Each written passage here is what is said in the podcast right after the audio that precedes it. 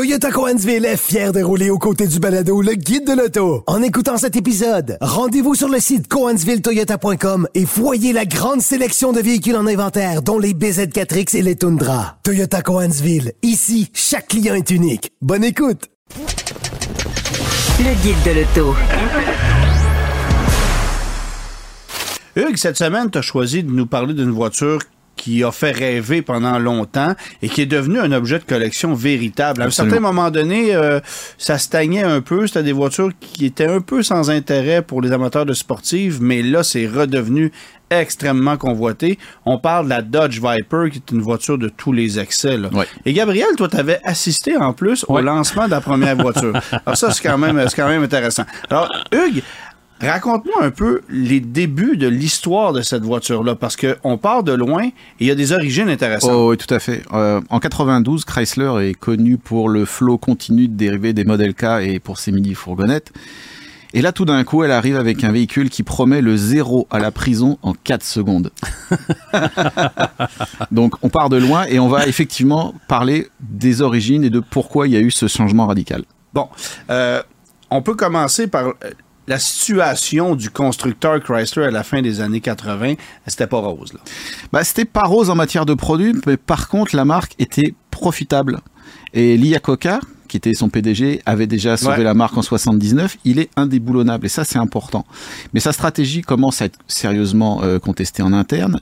Et puis, bon, bah, ses goûts en matière de voitures sont arrêtés aux années 70. Et le problème, c'est qu'il s'est, arrêt- il s'est euh, lancé dans une frénésie d'achat en tout genre. Il a acheté des avions Gulfstream, Electrospace System, Finance America, quatre compagnies de location et Lamborghini en 1987 Quelle excellente idée. sans compter, et la bonne idée, le rachat d'AMC en 87, essentiellement pour récupérer Jeep. Ouais. Et là, par contre, ça va s'avérer fructueux.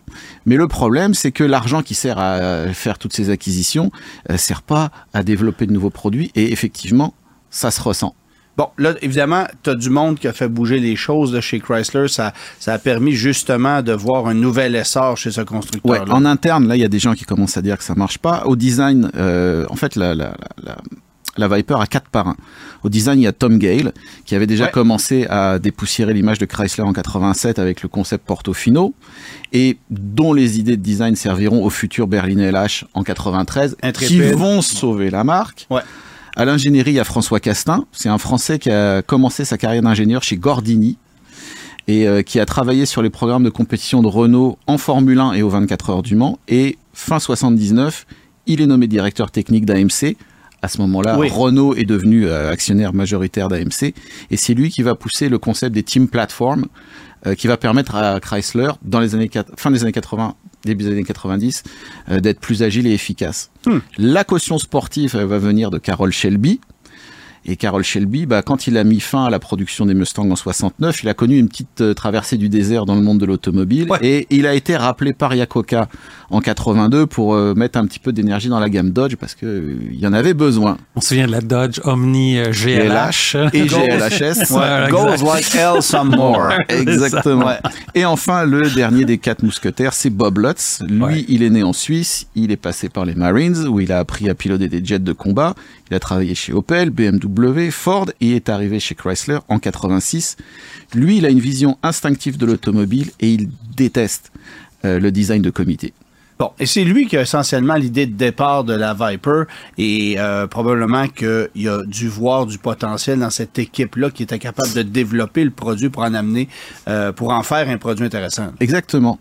Et en fait, on est au printemps 88 et Lutz conduit sa réplique d'AC Cobra marque sur les petites routes du Michigan.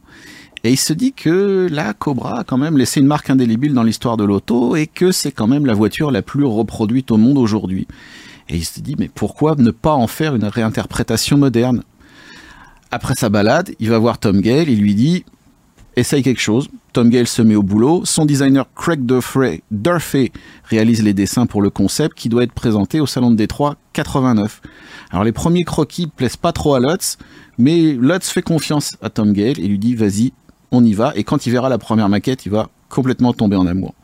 Euh, côté performance, Chrysler n'a pas de moteur euh, qui va faire l'affaire, mais ils sont en développement d'un nouveau V10 qui servira au RAM en 94.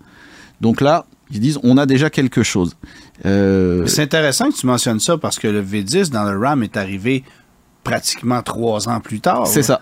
Et, pourtant, il était destiné Mais il était déjà destiné là. Il savait qu'il y avait quelque chose qui s'en venait, donc il se disait au moins on a, on a quelque chose qui va pouvoir euh, faire l'affaire plutôt que les bons gros vieux V8 qu'ils avaient en stock à ce oh. moment-là.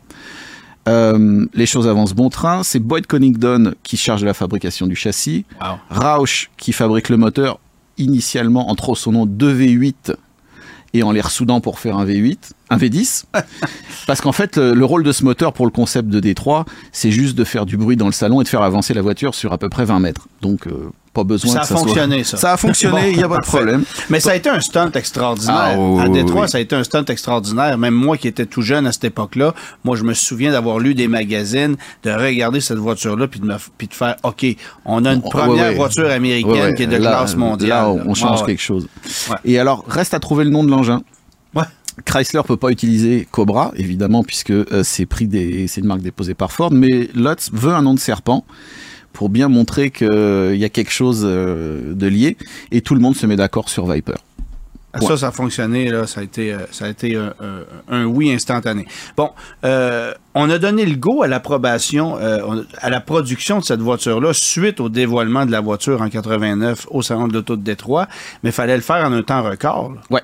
Et en fait, parce que justement ça a été une réaction dingue au salon de Détroit que Chrysler a décidé de s'y mettre. À ce moment-là, ils ont reçu des lettres de demande, ils ont reçu des chèques. Il y a même des gens qui ont envoyé de l'argent liquide suite au dévoilement. Donc là, deux, trois mois après, en mars 89, Lutz dit OK, on y va, on, démarre le développement.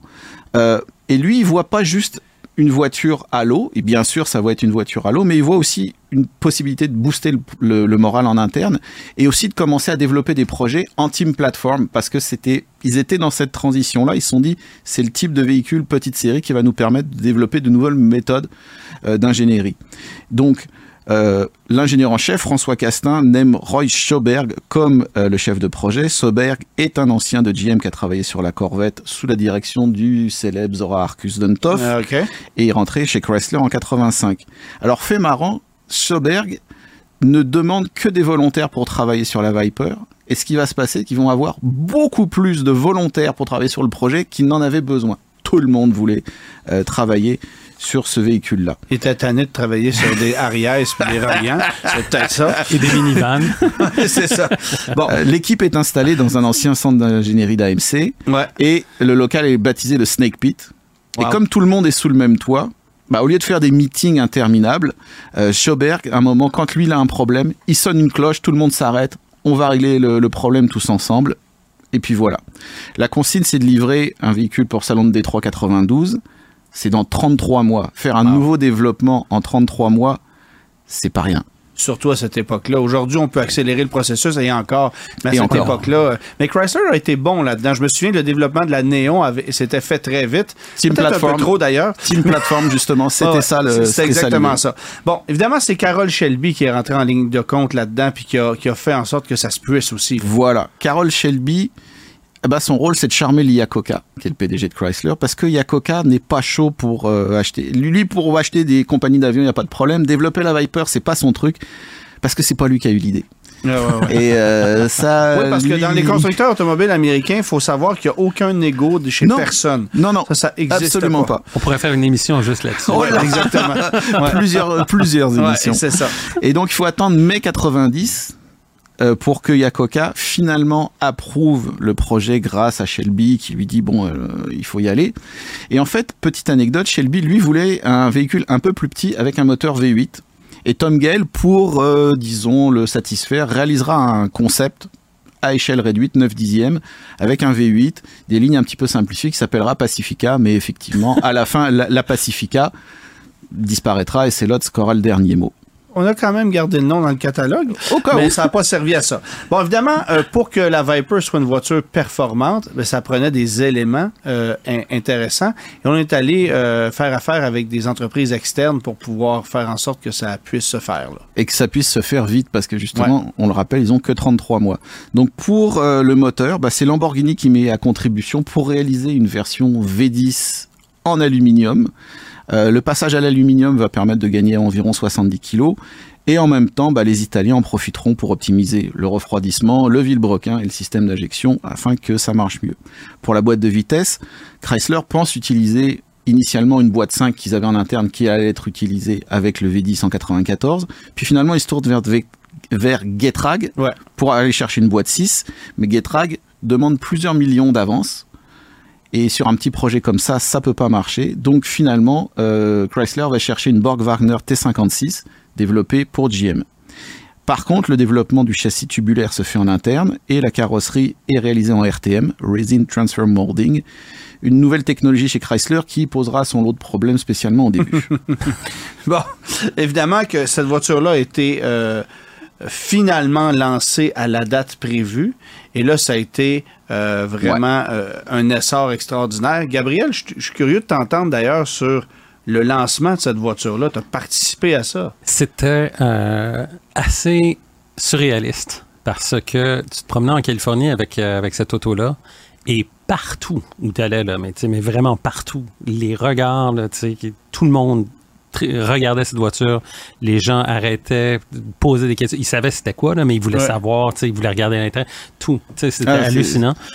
Puis évidemment, nous, le- le danger pour nous, c'était quand tu sortais de l'auto, de pas te brûler les mollets sur les, les, les tuyaux d'échappement, parce que les tuyaux d'échappement, les, les tubuleurs d'échappement étaient à l'extérieur du véhicule. Une signature des- de la Cobra, là, Ouais, essentiellement. Près des bas de caisse, tout ça. Ouais. Puis je me souviens, ce moteur, le couple qu'il y avait là-dedans, c'était hallucinant. là. Il fallait faire, il fallait faire très attention avec l'accélérateur. Mais surtout aussi, c'est qu'en sixième vitesse, tu, roulais euh, à vitesse de croisière sur l'autoroute, puis le moteur, il Tourner à tourne 1000 tours. là. Même pas. c'est quasiment en bas de 1000 tours. C'était comme, c'était comme une locomotive qui comme ça. Ouais, ouais. Mais c'était, euh, non, c'était vraiment, euh, c'était vraiment tout un filet. Puis comment, comment s'en le est pris, Hugues, pour la commercialisation de cette voiture-là? Parce que là, évidemment, euh, les gens devaient tirer la couverte chacun de leur côté pour avoir des unités. Là, ça n'a pas été fabriqué en super grande Non. série. Là. Au début, la production, elle tourne à 3 autos par jour. C'est rien. pas beaucoup. La voiture est vendue 50 000 US, ce qui est Pas si cher. C'est pas Ouais. très cher. Mais bon, faut dire que pour ce prix-là, il n'y a pas d'ABS, il n'y a pas de coussin gonflable, il n'y a pas de clim, il n'y a pas de boîte d'automatique, il n'y a même pas de poignée de porte, il n'y a même pas de vitre. Non. Les voitures sont vendues 50 000, mais la demande, comme tu le disais, est tellement forte qu'il y a certains concessionnaires qui vont les vendre jusqu'à 200 000 dollars. Exact. À l'époque. À l'époque. Et ce qui est très marrant, c'est que c'est souvent les mêmes concessionnaires qui avaient dit à Yakoka, faut arrêter ce projet-là, faut mettre votre argent sur le RAM, nous on n'en veut pas de ces Vipers-là, ça marchera pas. Ça n'a pas marché, ça a tellement pas marché euh, que euh, il y a eu cinq générations et que la voiture a été vendue jusqu'en 2017. Ouais, c'est ça. Donc euh, c'est quand même pas si mal pour un petit concept imaginé sur le bord d'une route. Et effectivement, que ces voitures-là aujourd'hui, parce qu'il y en a plusieurs qui ont terminé leur, euh, leur carrière autour d'un poteau. Ouais. Euh, C'était une voiture euh, Ouais. qu'il fallait apprendre à Elle, elle- elle apprivoiser. portait bien son très nom. délicate. Elle portait bien son nom parce que malheureusement, on a eu un collègue Oui. canadien Ouais. qui, Ouais. qui est décédé. Ouais. Euh, fin 2001, je me souviens très bien. Ouais. Ouais, qui est ouais. sur une bretelle d'accès à l'autoroute. là, qui a- qui a Les pneus étaient froids. Ouais, exactement. Fait que c'est une voiture qui demandait beaucoup, euh, beaucoup de respect. Ouais. Puis qui, il fallait, fallait que tu fasses attention. là. Mais C'était vraiment, euh, c'était tout- comme une vipère qui pouvait. Mais tout, qui tout le monde, tout le monde le savait. Moi, j'avais fait un long en 2003 où il y avait Mhm. des SRT 6 et des SRT 4, des Neo SRT 4. Et on était sur une piste d'essai euh, sur le, le Proving Ground. Et les SRT 6 et les SRT 4, là, tout le monde lâchait l'embrayage à 4000 tours, ça Ouais. spinait, les pneus chauffaient. Bah et puis euh, quand tu montais dans la Viper, tout le monde était comme. Euh, Oui, c'est ça. On, cha- on change la vitesse à 1500 Apprivoise la tours, on y va tranquille. Tout le monde les avait bien serrés parce qu'effectivement, c'était, ça faisait même pas deux ans que le collègue dont tu parlais était mort et euh, tout le monde, tout le monde l'avait en tête. Et, Oh, euh, oh, ouais. c'est la souviens- voiture qui rend humble. Je me Mais- souviens d'un tour de piste à Tremblant que j'ai fait en tant que passager dans une Viper. C'est Claude Bourbonnais Oui. qui conduisait cette voiture-là sur la pluie et était capable d'avoir une maîtrise incroyable malgré le fait qu'il n'y avait aucune traction Non. et beaucoup trop de couples. Euh, bon, et après ce tour de piste-là, ils ont dit, bon, ben, on rentre au puits puis on laisse les voitures là-bas parce que c'est rendu insoutenable. Et cette journée-là, on avait conduit des Ram avec des boîtes 6 vitesses V10, euh, des Ram SRT10 qu'on avait fait aussi. Il y avait un paquet de produits, là. Mais la Viper, c'était une voiture à apprivoiser, Oh oui. vraiment. Puis là, je te parle d'une génération plus récente Ouais. que la première. Alors, la première, c'était ne une, sauvagerie absolue. c'est- C'est aussi une voiture qui a eu une, tu sais, plusieurs évolutions. On pense à la ACR, Mm. notamment, là, qui était encore plus performante avec une aérodynamique encore plus étudiée que, que la Viper euh, de base, si je peux m'exprimer ainsi. là, fait que ça, ça a été vraiment un, un beau, euh, un beau filon. Et évidemment, la Viper aussi, euh, ça a roulé en course. Ça a roulé euh, en course très, très beau tout. un très bon palmarès, ouais, exact. Alors, ça a été tout un succès. Puis je me souviens aussi, pour peut-être clore là-dessus, on parlait de Chrysler puis de leur concept flyé, là.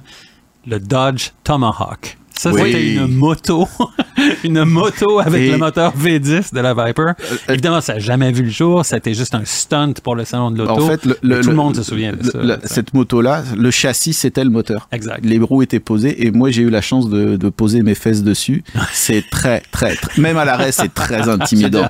Depuis ce temps-là que tu as une hernie, hein? Exactement. Merci, Hugues.